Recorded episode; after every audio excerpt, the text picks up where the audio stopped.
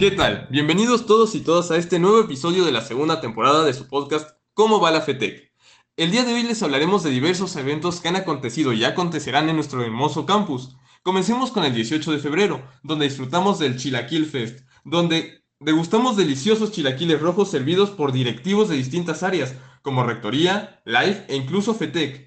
En este evento igual se contó con una kermés de diversos juegos, eventos y temáticas que buscaban unir más a nuestra comunidad escolar, donde destacó la competencia de Cup Pong, donde la final se llevó a cabo la siguiente semana, el día 25 de febrero, por la gran afluencia que tuvo este juego.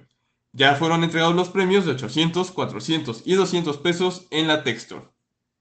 Después de este evento, el día 24 de febrero disfrutamos del Día de la Bandera, donde vivimos nuestro acto cívico en compañía de nuestras autoridades escolares para conmemorar a nuestros símbolos patrios. También escuchamos un emotivo discurso de nuestra presidenta de FETEC, Jessica García, y disfrutamos del talento y habilidad del grupo de folclore que nos recordó nuestras raíces y toda la diversidad de la que debemos estar orgullosos como mexicanos. Después de esto, el día 4 de marzo vivimos nuestra feria de grupos, donde 25 grupos tan diversos como la comunidad del TEC lograron presentarse ante la comunidad estudiantil, conocerse, darse a conocer y juntar a más miembros para explotar al máximo nuestra potencial como comunidad. Y bueno, ahora dando pie a las futuras actividades que se realizarán en el campus esta semana, empezamos hoy lunes 7 de marzo con un taller de bordado, eh, el cual lo organiza el grupo He for She, que es un grupo feminista que busca la igualdad social. Eh, este se va a llevar a cabo en el Jardín de Biblio Sur eh, a la una de la tarde. Después, para conmemorar el Día de la Mujer, se van a realizar también el 8 de marzo una marcha y contingente. Eh, esta se va a realizar dos marchas. Una va a iniciar, una marcha va a ser interna y va a iniciar en aulas 4 y va a ser de aulas 4 al centro estudiantil, va a iniciar a la 1 pm. En esta van a poder participar cualquier persona que quiera, de prepa, eh, profesional, colaboradoras. Quien guste participar es bienvenida y se va a realizar otra marcha que va a ser externa en esta solo van a poder participar mayores de edad por la seguridad de los menores.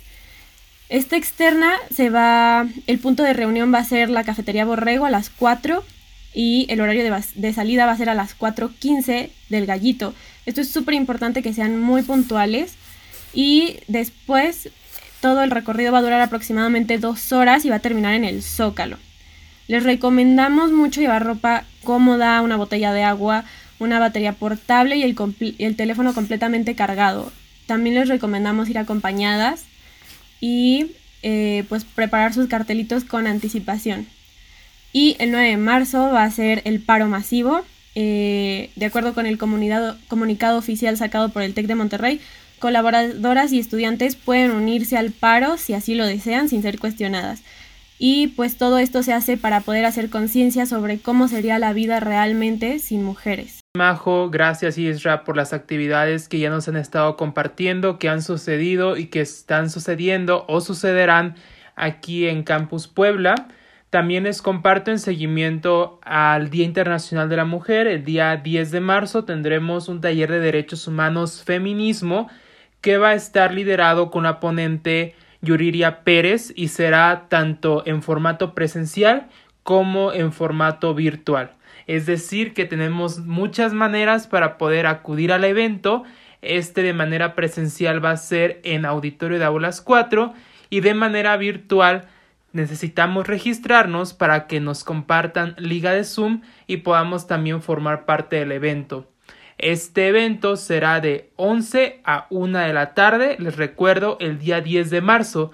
Y también es importante, a diferencia de otros eventos que sí son separatistas, este evento en lo particular permitirá el acceso de hombres al mismo.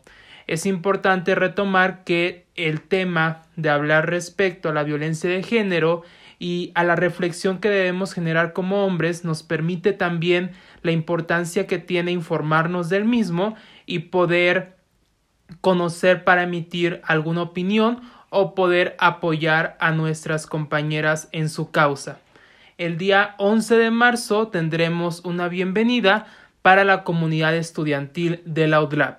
Como saben, la comunidad de Lab ha regresado ya a su campus, sin embargo, algunos de sus laboratorios no se encuentran en condiciones óptimas para ya ser dados a sus estudiantes. Por tal motivo y en sentido de solidaridad, el TEC de Monterrey les ha permitido que ingresen a Campus Puebla y utilicen laboratorios de ingeniería y espacios de arquitectura.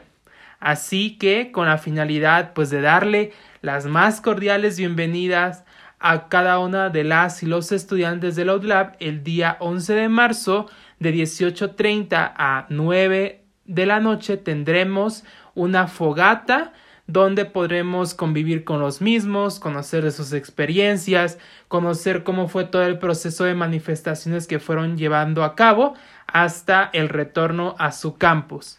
Finalmente, el día 16 de marzo tendremos la primera etapa del proyecto que sigue la FETEC, que es escribiendo por un TEC incluyente, y este proyecto está siendo también en conjunto llevado a cabo por el grupo estudiantil TODES.